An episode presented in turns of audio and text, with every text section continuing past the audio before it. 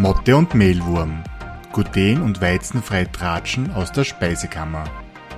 Von und mit Martina und Ria, zwei Diätologinnen und Produktentwicklerinnen, die genauso wie die Motte und der Mehlwurm verliebt sind in alternative regionale Backzutaten. Sie plaudern aus dem Mehlkästchen mit Tipps und Tricks rund um eine gluten- und weizenfreie Ernährung auf Österreichisch. Hallo und herzlich willkommen zu unserer 32. Podcast-Folge. Herzlich willkommen, liebe Ria, in meiner Aufnahmestelle. Das ist ja heute das allererste Mal eigentlich, seit wir aufnehmen, dass wir uns vis-à-vis gegenüber sitzen. Ist komplett komisch, oder? Ganz schräg. Hallo, auch von meiner Seite und es fühlt sich echt komisch an, wenn man da wirklich in Urmikro voll spricht. Komplett komisch. Ohne dass wir auf Distanz aufnehmen. Aber es gibt immer Dinge, die man zum ersten Mal macht und auch das Genau. passiert in dem Fall so. Wobei, ich mag auch gleich ein bisschen Bezug nehmen auf äh, äh, eine Nachricht, die wir gekriegt haben Du hast bezüglich... wieder was erlebt. ja. Nein, wir haben ja letzte oder vorletzte Folge, ich weiß gar nicht mehr genau, über das geredet, dass wir, also wir sind im Supermarkt Lebensmittel untergekommen, die halt einfach eigentlich schwindlig deklariert waren, was glutenfrei betrifft, wo zwar drauf gestanden ist glutenfrei und mit einem Sterndal Fußnotenvermerk aus glutenfreien Rohstoffen und jetzt soll man sich auskennen, ob die wirklich glutenfrei sind, also unterm Grenzwert oder einfach von Haus aus, aber nicht in der Produktion auf das geachtet wurde. Und diesbezüglich hat uns dann die liebe Johanna ähm, eine Nachricht geschrieben. Das finde ich auch ganz spannend, weil das habe ich bis jetzt gar noch nicht entdeckt im Regal. Es gibt jetzt scheinbar Produkte, die gar nicht glutenfrei sind, wo aber guilt-free draufsteht. Also gilt wie Schuld, sprich ohne schlechten Gewissen. Und diese Produkte werden tatsächlich in die glutenfreien Regale, in die Supermarktketten geschlichtet, wo es eigentlich, also ich finde es ein Wahnsinn, dass ein Hersteller mit sowas Werbung macht, also ohne schlechten Gewissen quasi. Und wenn da irgendwas free steht, das ist für Leute, die brauchen ja eine gewisse Indikation oder Erleichterung, dass ich auf einen Blick sehe, ist das was, was für mich brauchbar ist. Und ich weiß auch gar nicht, wo man da den schwarzen Peter hinschieben soll. Also sprich, wer oder wo man das Problem lösen kann, weil die Überlegung ist, die Entscheidung, welches Produkt in ein Regal kommt oder ob ein Produkt in ein Regal kommt, wird ja ganz woanders getroffen als bei den Personen, die dann wirklich das Regal bestücken. Und die kennen sich ja auch nicht aus. Also da, da ist tatsächlich ein Informations- oder Kommunikationsproblem, glaube ich, in der Kette. Aber wenn jemand weiß, wie man sowas beheben kann oder Ansätze hat oder Ideen hat, wie man da wirklich was machen kann, sind wir natürlich sehr dankbar, weil eigentlich ist es eine Richtung, in die soll es nicht Mhm. gehen. Das regt uns wirklich auf. Also das ist, das sind Sachen, die verstehen wir einfach nicht, warum das so ist. Ja. Das kann man sich nicht erklären, weil eigentlich ist es ja ganz simpel. Aber wie gesagt, das sind die großen Fragezeichen des Alltags, die man, Ja. wo wir uns einfach sagen, da, da muss was passieren, da müssen wir irgendwie aktiv werden oder was können wir tun, damit es besser wird, damit es klarer wird, transparenter wird, vor allem im Interesse des Konsumenten oder des Betroffenen, der darauf angewiesen ist und nicht da Marketingthemen äh, ausnutzen auf Kosten anderer. Das Ja. finde ich eigentlich ein Wahnsinn. Mir regt es ja auch nicht nur auf, dass das im falschen Regal eigentlich steht, wo ja jeder hingreift, der glaubt, er muss glutenfrei essen, sondern mir regt es auch auf, wie das deklariert ist, nämlich Mhm. guilt-free,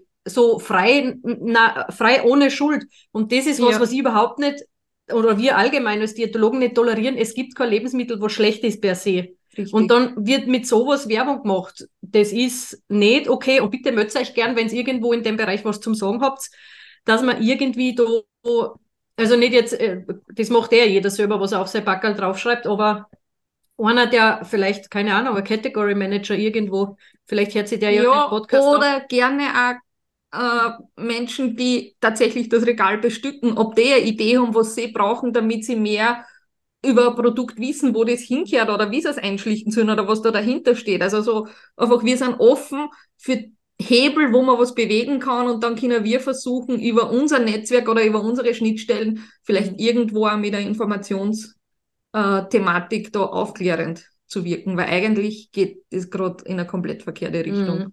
Richtig. Aber so viel zu dem Thema. Wir haben uns nämlich heute nochmal was anderes Mhm. überlegt. Auch eine spannende Geschichte, wo ich sage, da gibt es auch unseres Erachtens sehr, sehr viel Missverständliches oder Unwissenheit oder halbes Wissen, falsches Wissen. Und trotzdem ist es was, was aber auch in die Regale immer wieder zu finden ist, dass dann auf Produkten das draufsteht. Mhm. Und zwar geht es um die FODMAPs. Man ist ja auch verlockt, Foodmaps dazu zu sagen, mhm. aber da fehlt ein O in Wirklichkeit. Ich will aber gar nicht zu lang ausholen, weil was das ist, was da dahinter steckt, für das haben wir uns tatsächlich wieder Unterstützung in die heutige Folge geholt. Genau, da unterstützt uns heute unsere Berufskollegin, also auch Diätologin, die Christa. Die arbeitet speziell auch in diesem Bereich und herzlich willkommen, liebe Christa. Bitte stell dich gerne Hallo. mal selber vor, was machst du, was gefällt dir, welche Stationen hast du durchgemacht, also alles, was wieder spannend sein könnte. Ja, hallo ähm, Ria und Martina und alle Zuhörer da draußen. Also danke schon mal für die Einladung, dass ich da sprechen darf zum Thema FODMAP-arme Ernährung. Äh, wie schon gesagt wurde, ich bin Diätologin in Linz tätig am Kepler Universitätsklinikum Med Campus 3.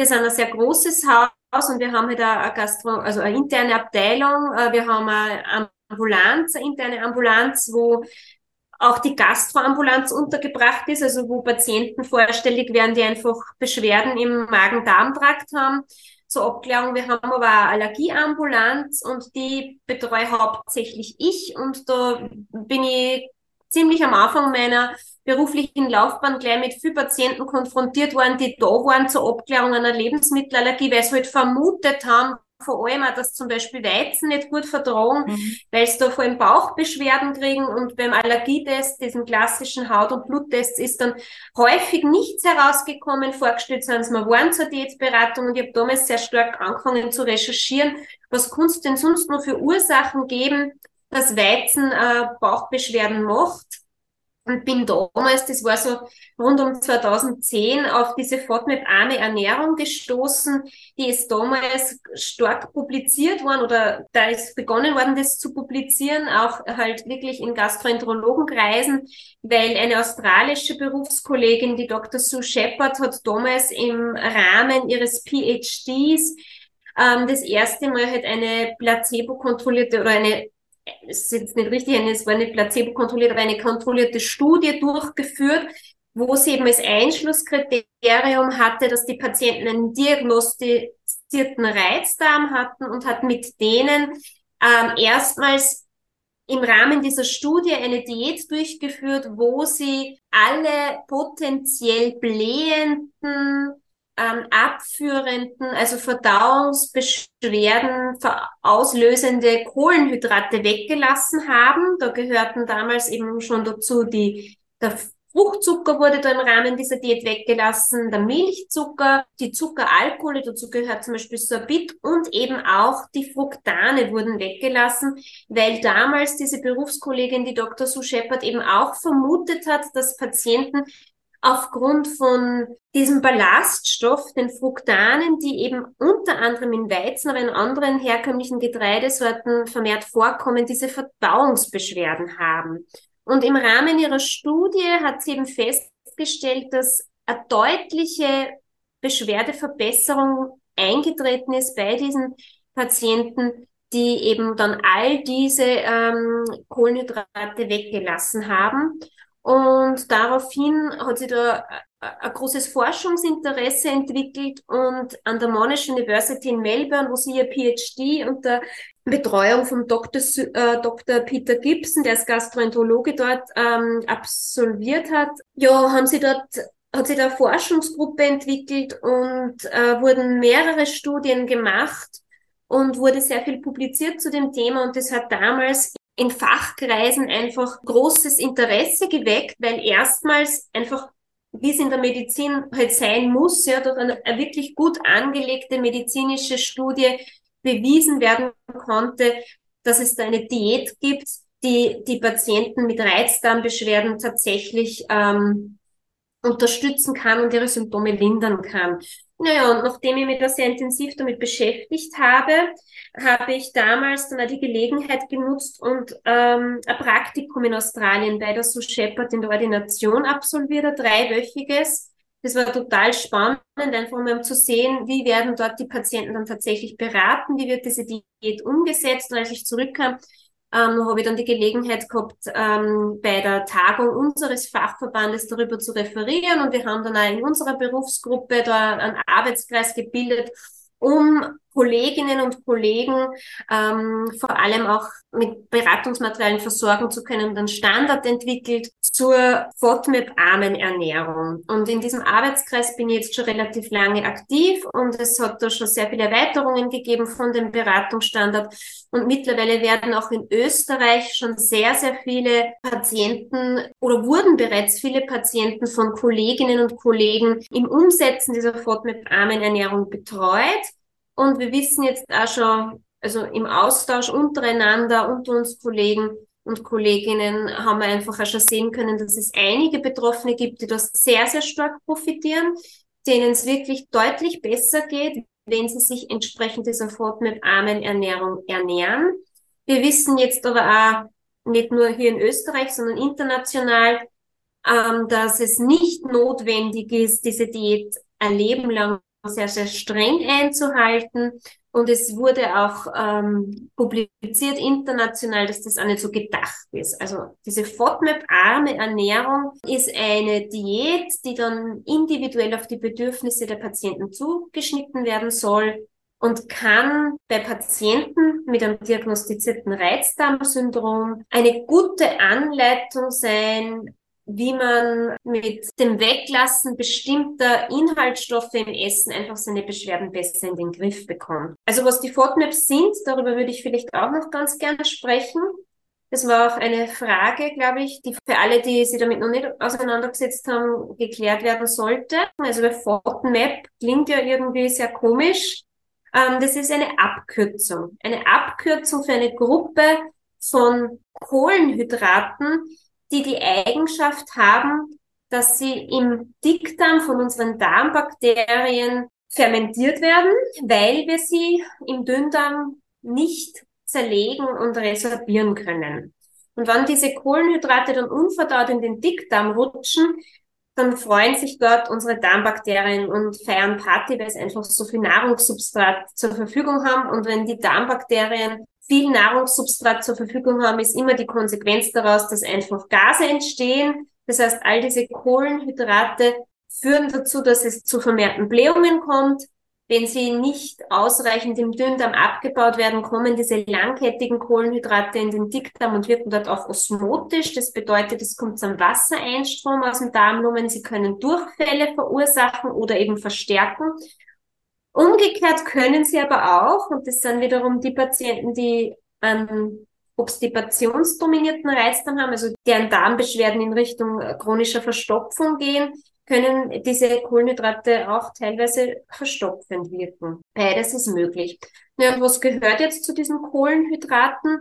Wie ich schon gesagt habe, FODMAP ist eine Abkürzung. Das F in FODMAP steht für fermentierbar. Das O steht für Oligosaccharide.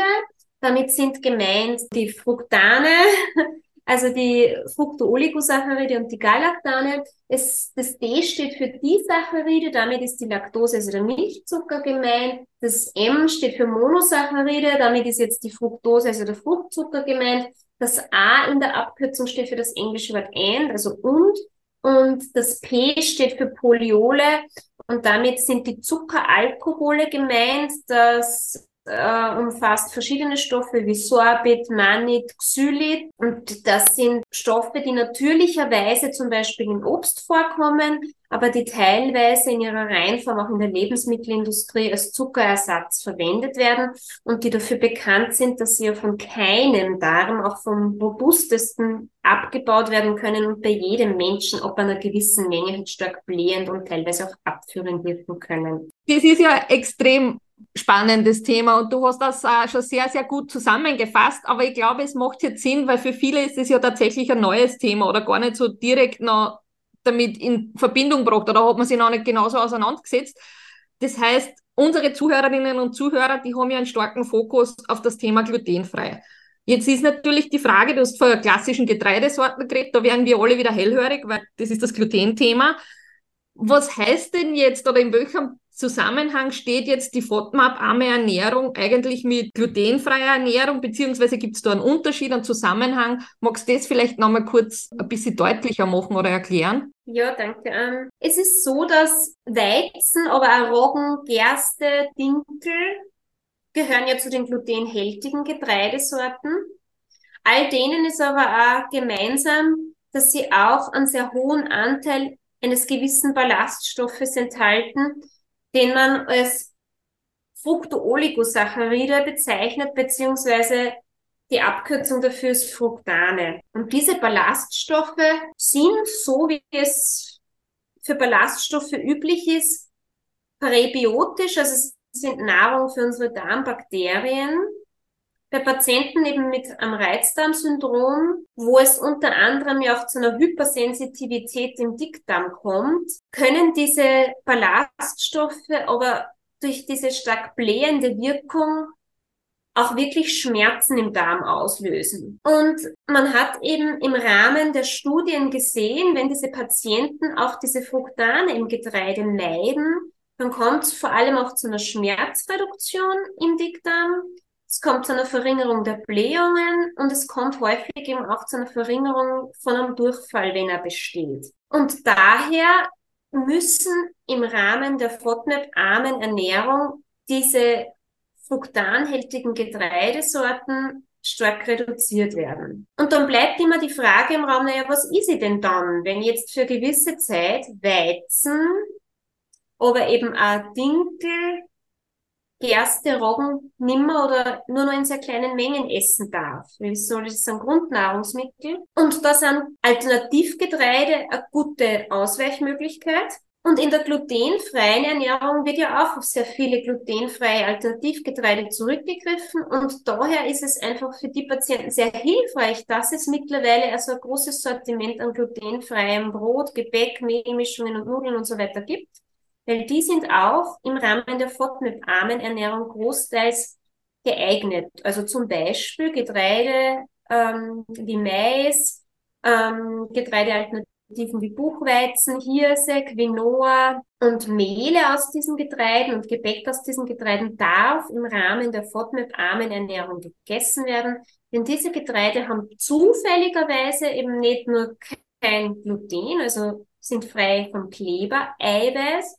Sie haben eben auch kaum oder nur sehr wenige dieser eben oft stark blähungsverstärkenden ähm, Fructane. Das ist sehr, sehr spannend. Ähm, aber, ich sage jetzt da einfach das Aber, glutenfreie Produkte haben halt einfach den Ballaststoffgehalt oftmals durch Verdickungsmittel, weil die auch sehr mhm. oft auf Stärke basieren, die zwar arm an Ballaststoffen ist, was ja in dem Fall gar nicht so ungünstig wäre, weil ich einmal sage, ich mag schauen, dass ich wenig, wenig Blähungen habe oder wenig Reizungen im, im Dickdarm durch eben äh, Futter für die Darmbakterien.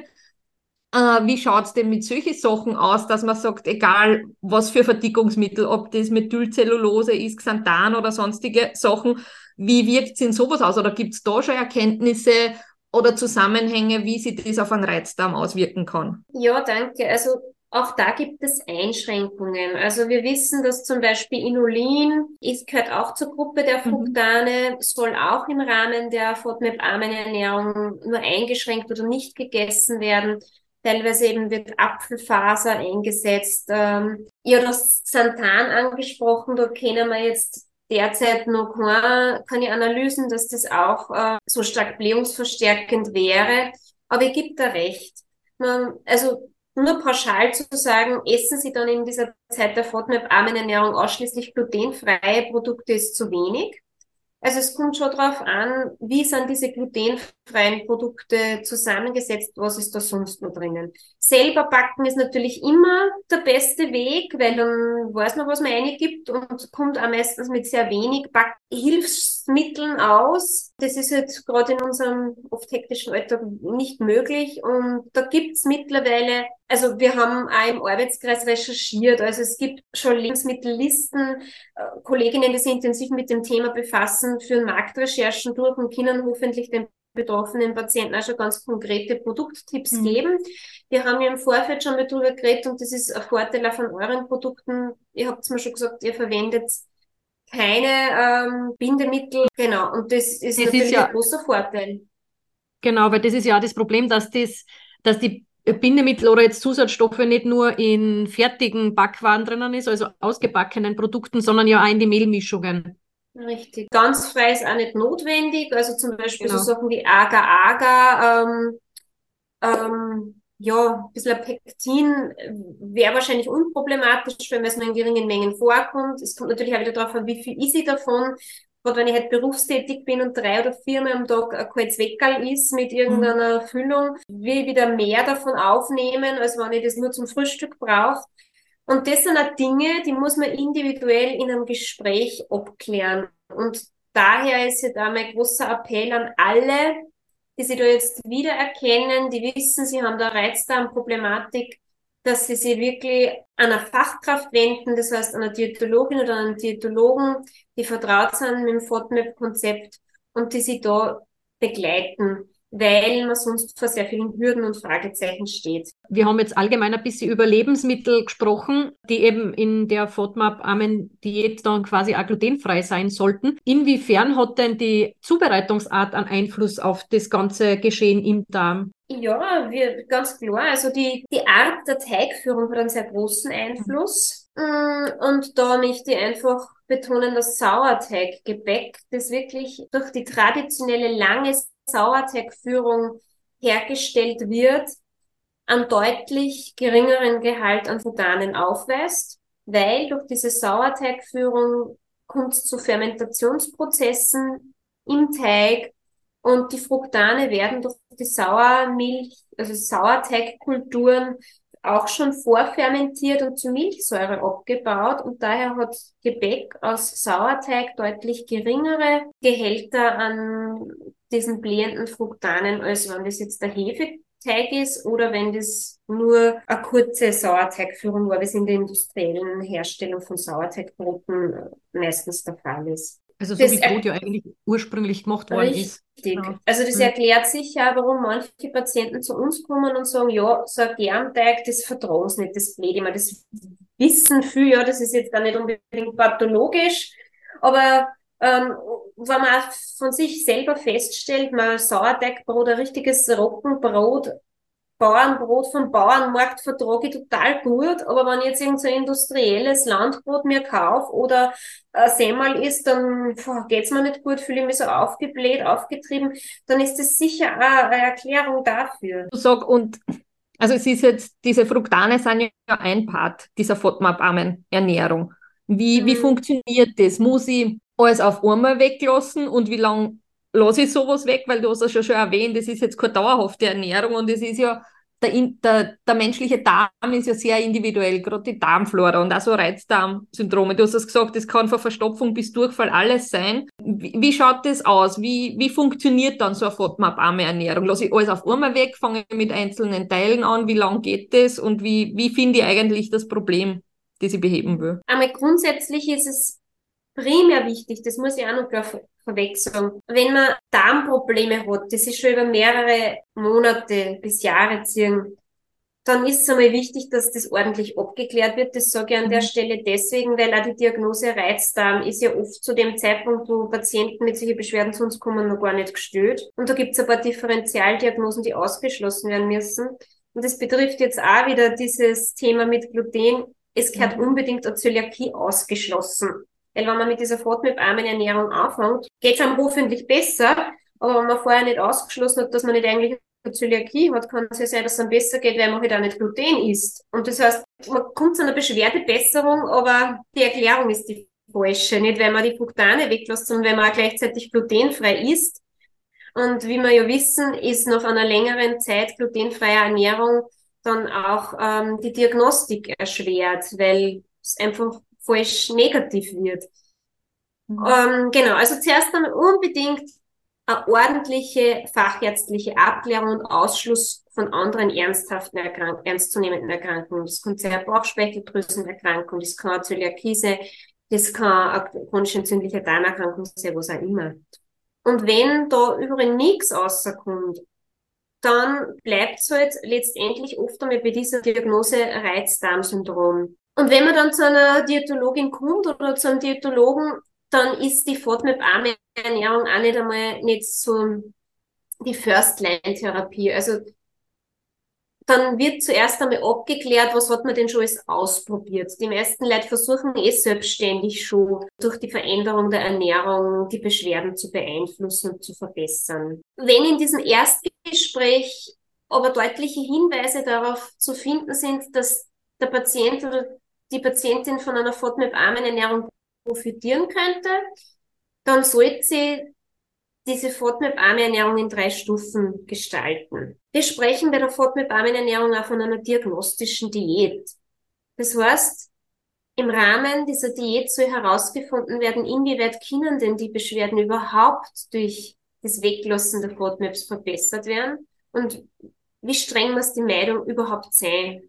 Also letztendlich ist wichtig, so wenig Meidung wie nötig bei einer möglichst guten Symptomverbesserung. Und demnach ist die Diät laut Leitlinien so aufgebaut, man beginnt einmal mit einer strengen Karenzphase. Die dauert drei bis vier, maximal acht Wochen.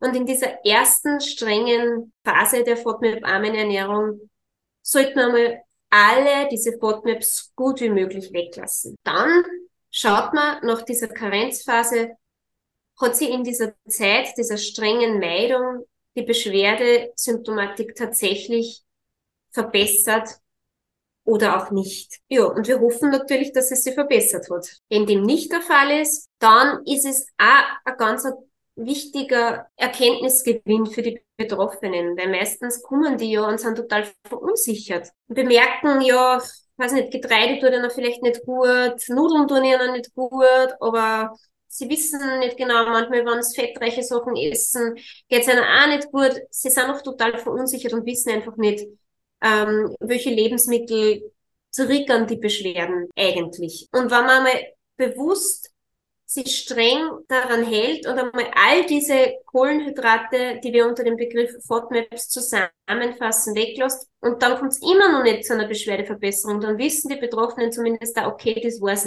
nicht. Ich kann jetzt wieder normales Brot und Gebäck essen, es macht keinen Unterschied. Und es kann somit zumindest ein bisschen einen Druck herausnehmen und wieder Entspannung in den Ernährungsalltag bringen. Entschuldigung, ja, da bricht man auch noch der Phase ab, oder?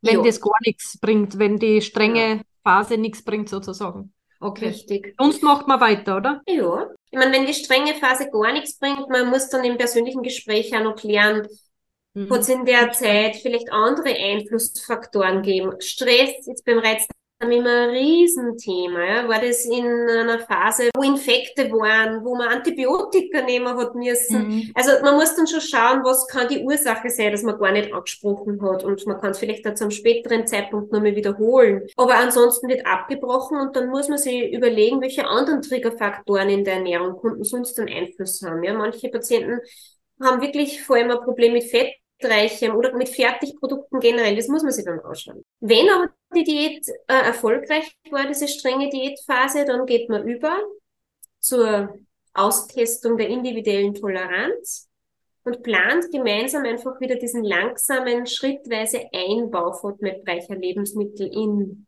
den eigenen Speiseplan und schaut, wovon vertrage ich wie viel. Und nachdem die Meidung der herkömmlichen Getreideprodukte für viele die größte Einschränkung darstellt, empfehlen wir schon den Patienten dann einfach einmal wieder mit normalem Weizengebäck zu beginnen. In einer sehr kleinen Menge natürlich. Passiert das auch manchmal, dass die, dass die Patientinnen und Patienten dann in der Phase hängen bleiben? Weil sie sich irgendwie gut fühlen und dann sagen, okay, dann mache ich das weiter, weil. Das gibt's. Das ist eh ganz klar abhängig von der Stärke der Beschwerden, denn das variiert ja ganz stark. Also ich habe von Kolleginnen gehört von, also ich kann da von einem Fall berichten, das war eine ältere Dame, die war um die 70 und die hat seit Jahren Durchfälle, so dass das Haus nicht mehr verlassen wollte, mhm. weil es nicht wusste, wo ist die nächste Toilette.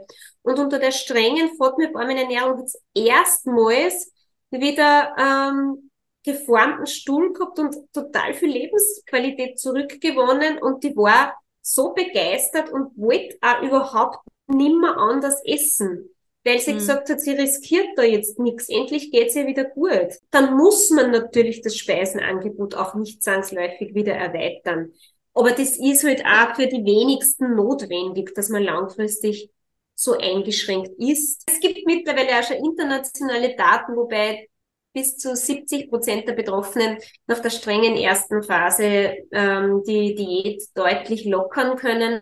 Und das Ziel ist, wie bereits erwähnt, zu einer langfristigen, dauerhaften Ernährungsform zu finden, bei der man mit einer möglichst geringen Einschränkung der Nahrungsmittelauswahl zu einer möglichst guten Symptomverbesserung gelangt. Und man darf eh jederzeit selbst entscheiden, ja, bin ich jetzt bereit, dass ich Darmprobleme in Kauf nehme, weil ich jetzt was Falsches ist oder nicht.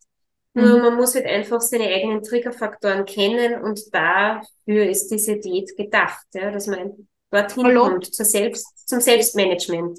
Genau, weil salopp gesagt ist die schlimmste Konsequenz in dem Fall immer, wie gesagt, das mag ich jetzt weder machen noch sonst was, aber mm. in dem mhm. Fall ist die Konsequenz, dass ich Blähungen, Durchfall und Darmbeschwerden im Rahmen meines, meines Reizdarms habe, aber das hat keine weiterführenden Konsequenzen, ähnlich wie bei Zöliakie, wo ich dann doch nicht streng glutenfrei mich ernähre. Richtig. Auch in der Phase 1 sind übrigens geringe Mengen, ähm, zum Beispiel normales äh, Weizengebäck erlaubt, weil wir laut Analysen wissen, dass der Gehalt dieser Fructane dann so gering ist, dass das unter unter der zulässigen, äh, unter dem zulässigen Grenzwert liegt und äh, zum Beispiel eine Scheibe Sauerteig, also Dinkelbrot aus Sauerteig ist auch in der ersten Phase möglich. Nur ein Scheiben reicht halt den meisten nicht aus, um satt zu werden. Mhm. Und dann brauche ich noch was Zusätzliches beim Frühstück oder bei der Jause und dann sind eben wiederum diverse glutenfreie Brot- und Gebäcksorten aus quasi fruktanarmen Getreidesorten eine gute Ergänzung, um sich satt zu essen. Und langfristig, genau, wird es so sein, dass jeder Betroffene hoffentlich dann einfach durch diese Toleranztestung herausfindet, man zum Beispiel ein halber zehnmal beim Frühstück, das kann ich schon essen, das macht mir nichts. Aber wenn ich dann ein ganzes is oder wenn ich sogar dann Mittag klassischerweise noch eine Pizza oder Nudeln mhm. hab und das betreibe ich vielleicht auch ein paar Tage wieder so, dann geht's mir wieder überhaupt nicht gut von da Ja. Also es muss man dann einfach abwiegen. Und letztendlich geht's ja nicht nur um äh, die Fructane aus den Getreidesorten. Ähm, Fructane haben wir in Zwiebeln, Knoblauch drinnen, wie ich schon gesagt habe, der Fructosegehalt im Obst spielt eine Rolle. Also da müssen die Betroffenen einfach für sich herausfinden, ähm, welche Lebensmittel vertrage in welcher Menge und in welcher Kombination und vielleicht ja eben auch die Zubereitungsart spielt eine Rolle. Sehr spannend. Aber es ist natürlich auch spannend, man muss sich da auch schon mit Lebensmitteln intensiv auseinandersetzen, weil wenn ich dann auf die Polyole, also die Zuckeralkohole und diese Zuckeraustauschstoffe denke, weil das ist ja auch was, was momentan also nicht nur erst jetzt, sondern schon länger, ein wirklicher Trend ist, dass man solche Sachen in Lebensmitteln einfach hat, dass man schon in dem Fall, wo es ums eigene Wohlbefinden geht, das Backerl umdrehen muss und einmal schauen muss, was ist da tatsächlich drinnen. Hm, genau so ist es. Ja, also braucht es einfach wieder mal eine gute Beratung, damit die Betroffenen lernen, worauf müssen sie Rücksicht nehmen. Ja, danke, dass du diese Poliole nochmal angesprochen hast. Die gehören auch zu diesen FODMAPs und die sind auch der ganz ein wesentlicher Triggerfaktor. Da ist manchmal sind die Fructane aus dem Weizen gar nicht so das Thema. Ich kann mich an einen Patienten erinnern, also der hat dann in der Toleranztestung, wir haben da auch wieder mit normalem Brot und Gebäck angefangen, das hat keine Beschwerden ausgelöst. Ja. Da ist letztendlich rausgekommen, also klassisch Sorbit, Xylit und die Fructose waren da die Haupttrigger. Haben wir das Pferd quasi von hinten aufgezäumt. Der wäre rein, also der hat zwar HC-Atemtests im Vorfeld gemacht, das sind diese Tests, wo man abklären kann, ob man Fructose ähm, Malabsorption hat oder Sorbitintoleranz, die waren, ja, da hat er schon Symptome gehabt im Test. Der H2-Anstieg war aber nicht signifikant. Das war so ein bisschen ein verwaschenes Ergebnis. Und er war bereit dafür, dass er gesagt hat, er probiert es jetzt einmal gleich auf die harte Tour und lässt alle FODMAPs weg, weil dann hat er Klarheit. Das ist ja immer Thema der eigenen Persönlichkeit. Ich merke schon, Männer sind generell die, die sagen, ja, ich mach's einmal streng und dafür weiß ich dann, was los ist. Also ich probiere das so zaghaft so ein bisschen dahin. Und äh, in der Testphase hat sich dann herausgestellt, wie gesagt, dass er mit größeren, äh, vielleicht langfristig, ich habe ihn dann ehrlich gesagt nicht mehr gesehen, ja, mag schon selber noch wieder ganz normal, ständig Weizen, äh, Roggendinkel isst, dass sie die Symptome noch ein bisschen aggravieren. Aber der hat jetzt nicht so das Thema mit den Gebäcksorten gehabt und mit, mit den Getreidesorten, sondern wie gesagt eher, ja, auch mit Zwiebel, Knoblauch. Das weiß vielleicht auch jeder von sich. Ja, das sind natürlich Stoffe, da sind diese Stoffe drinnen, die halt blähend wirken. Das wissen auch die meisten Reizdarmpatienten schon, die kommen und sagen, Knoblauch und so viel ist sowieso schon lang nicht mehr, weil das vertrage ich nicht. Ähm, da sind Fructane drinnen, sehr große Mengen.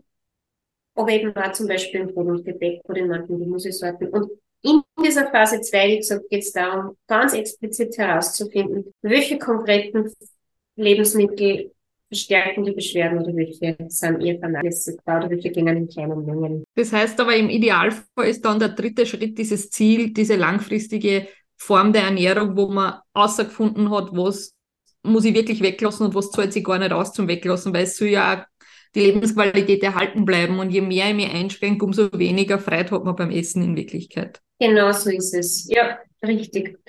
Also nach dieser Phase 2, wo man beginnt, wieder fortnebreiche Lebensmittel punktuell in den Speiseplan einzubauen.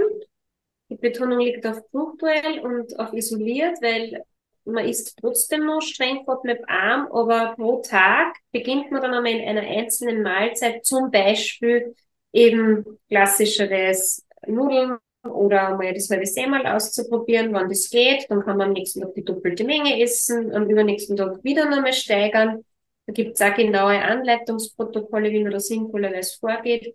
Und man steigert bis zu einer Menge, wo ich sage, ja, das reicht mir jetzt. Also das ist auch eine herkömmliche Portion, damit wir eh satt. Oder halt bis zu der Menge, wo ich dann merke, okay, na, da geht's wieder los, da rumort im Bauch, da kriege ich wieder Durchfall, Bauchzwicken, Schmerzen. Und in dieser Phase dieser Austestung sollte dann auch mitprotokolliert werden. Also die Betroffenen schreiben auf, was haben sie gegessen, in welcher Zubereitungsform, bei welcher Mahlzeit, hat es da vielleicht trotzdem noch andere ähm, Triggerfaktoren gegeben und sind Beschwerden aufgetreten oder nicht. Und mit diesem Ernährungs- und Symptomprotokoll in dieser Testphase sollten die wiederkommen zur betreuenden Diätologin oder zum Diätologen und da wird das durchbesprochen und analysiert. Und dann kann man das auch ganz gut aufdröseln, welche, welche FODMAPs genau sind jetzt die eigentlichen Beschwerdeverursacher, welche vielleicht nur in großen Mengen und welche halt gar nicht. Und kann das dann über, übersetzen quasi in eine Empfehlung für die langfristige Ernährung. Das hast du jetzt eigentlich eh schon super zusammengefasst. Provokativ sage ich jetzt, ich hole mir FODMAP-Unterlagen aus dem Internet und probiere das jetzt selbstständig durchzuführen. Was sagst du zu meinem Versuch? Ich meine, ich bin Diätologin, aber wenn ich Laie wäre, was würdest du dann sagen? Gut, also Martina, dir treue das durchaus zu. aber genau, allgemein empfehlen wir dieses Vorgehen natürlich nicht, weil man hat schon herausgehört, es ist doch sehr komplex und ich mhm. merke auch gerade Leute, die das erste Mal von dieser Diät hören, auch Ärzte, die das erste Mal von dieser Diät hören, mhm. sagen immer gleich, na bitte, da kann man ja gar nichts mehr essen. Ja? Und so hat es auch den Anschein.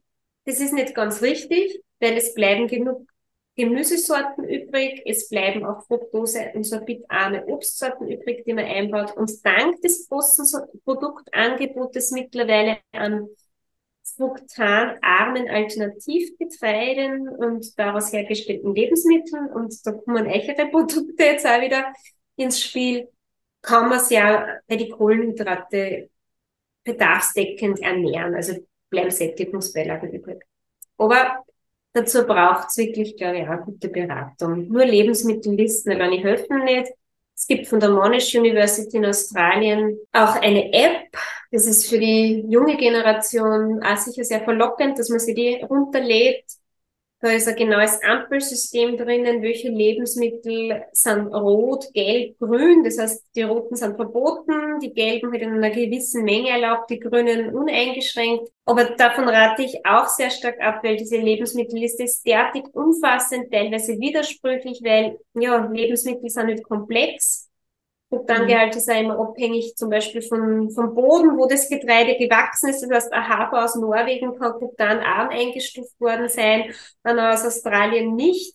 Und dann bin ich als österreichischer Betroffener, der mit der App arbeitet, wieder total überfordert. Also es ist sicher sehr, sehr hilfreich und man erspart sich, glaube ich, einen langen und teilweise frustranen Weg, wenn man jemanden hinzuzieht und zu einer Diätologin oder zu einem Diätologen geht, der sich da spezialisiert hat und der einem da hilft das mhm. Vorgehen zu planen. Absolut. Vor allem, man darf nicht vergessen, die Betroffenen, die haben oft schon einen langen Leidensweg hinter sich. Mhm. Das ist ja wirklich so ein Thema, bis man außerfindet, was es ist. Es sind einige Diagnosen mhm. Äh, oder Untersuchungen gelaufen, wo es eben zu keiner Diagnose mhm. kommt und trotzdem fühlen sie die nicht besser, die sind frustriert. Also gerade so Darmprobleme schlägt sich ja extrem auf die Psyche wieder, wie du das vorher gesagt genau. hast. Wenn man Angst hat, aus dem Haus zu gehen, weil man nicht weiß, wo das nächste WC ist. Also so Dinge, das, das macht was mit einem und da nachher noch selber sich herumsuchen mit Listen und schauen und auch überfordert sein wirklich auch mit, mit Lebensmitteln, weil ja als Fachexpertin weiß man, was sind Alternativen, ohne dass man lange überlegen oder suchen muss. Man kann die Betroffenen gezielt in ein Regal im Supermarkt schicken oder gezielt mhm. sagen, probier das und da gibt's die und die und die Möglichkeiten. Ne? Also ich glaube auch, dass man sich da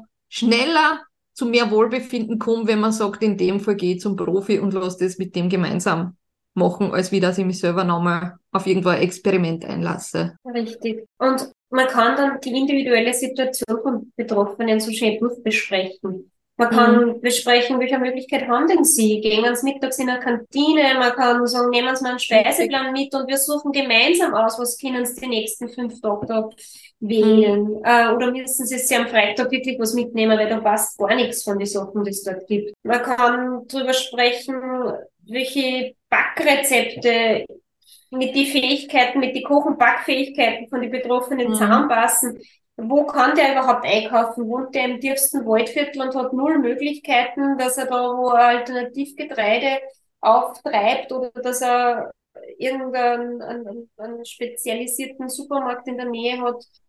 Oder wohnt er in Wien, wo er sämtliche Möglichkeiten hat? Mhm. Also das sind dann die Dinge, die so eine diagnostische Diät sonst da zum Scheitern bringen. Also da kommt man nicht weit, glaube ich, alleine. Oft einmal mit einfachen Listen und Briefen oder ähm, Apps, genau. Super. Na, ich finde es extrem spannend, was du da zum Berichten hast. Also aus deinen Erkenntnissen und Erfahrungen vor dem Praktikum in Australien. Und vielen Dank, mhm. dass du das auch für unsere Kolleginnen im Feld draußen und für die Kollegen aufbereitest, damit wirklich Betroffene davon profitieren können. Weil, wie gesagt, ich kann mir vorstellen, gerade so, also teilweise aus der eigenen Erfahrung, so gastrointestinale Probleme aufgrund von Unverträglichkeiten oder Allergien oder einer Zöliakie, die sind wirklich oft ein langer Leidensweg, bis man zur Hilfe kommt und gerade Reizdarm ist, glaube ich, ein wichtiges Thema, das auch gar nicht so wenige Menschen betrifft, auch wenn sie es mhm. vielleicht gar noch nicht in der Definition wahrgenommen haben. Mhm. Und ich finde es extrem spannend, dass es jetzt eine Möglichkeit gibt, und die auch umgesetzt wird. Aber es ist immer noch wichtig, drüber zu reden und die, die Leute dann aufmerksam zu machen, wenn es zur Diätologin oder Diätologen geht, da gibt es eine, eine Perspektive, wo es besser werden kann. Aber auch die Aufklärung dazu, dass es eben für den Großteil der Patientinnen nicht eine lebenslange Diät sein Richtig. sollte. Manche profitieren, aber die meisten können dann auch irgendwann wieder zu einer normalen Ernährung zurückkommen. Genau, wo halt einzelne Dinge, die individuell nicht vertragen werden, in der Menge reduziert oder ganz weglassen werden mhm. müssen. Genau so ist es. Super. Haben wir wieder einen Einblick gekriegt in ein mhm. sehr spannendes Thema. Vielen Dank, liebe Christa. Genau. Ja, gerne. Ich denke mal, es wird in Zukunft da auch wiederum noch weitere Erkenntnisse geben. Es gibt da, wie gesagt, gerade in Australien einen großen Forschungsschwerpunkt es ist etwas, wo wir aus der Praxis viel lernen müssen. Man merkt da in den letzten zehn Jahren, dass es sich schon ein bisschen verändert hat. Also gerade am Beginn hat man diese strenge Eliminationsphase noch, war der Ansatz nur der, dass man sich wirklich sehr, sehr streng halten muss. Mittlerweile gibt es ja schon Publikationen, sehen wir in der Praxis teilweise ist auch der Ansatz legitim, dass man sagt, ja, man lässt jetzt nur einzelne fortmehrbereiche Lebensmittel weg, wo man selber schon den Verdacht hat, das sind die Haupttrigger und tastet sie so voran. Ist auch legitim. Man muss mhm. einfach immer schauen, welcher Weg passt für die Betroffenen am besten. Und die Beschwerdesymptomatik ist ganz ausschlaggebend. Es ja. gibt Leute, die haben wirklich sturzartige Durchfälle mehrmals pro Woche. Die werden noch bereits zwei Wochen schon sehen, greift die Diät oder nicht bei anderen, die vielleicht nur ein, zweimal in der Woche jetzt ein Bauchzwicken haben mit, ja, vielleicht auch stärkeren Windabgängen oder, ja, oder vielleicht auch gar nicht einmal so starke Durchfälle, die werden auch erst nach sechs bis acht Wochen kann man dann rückschließen, ja, die Diät bringt oder nicht.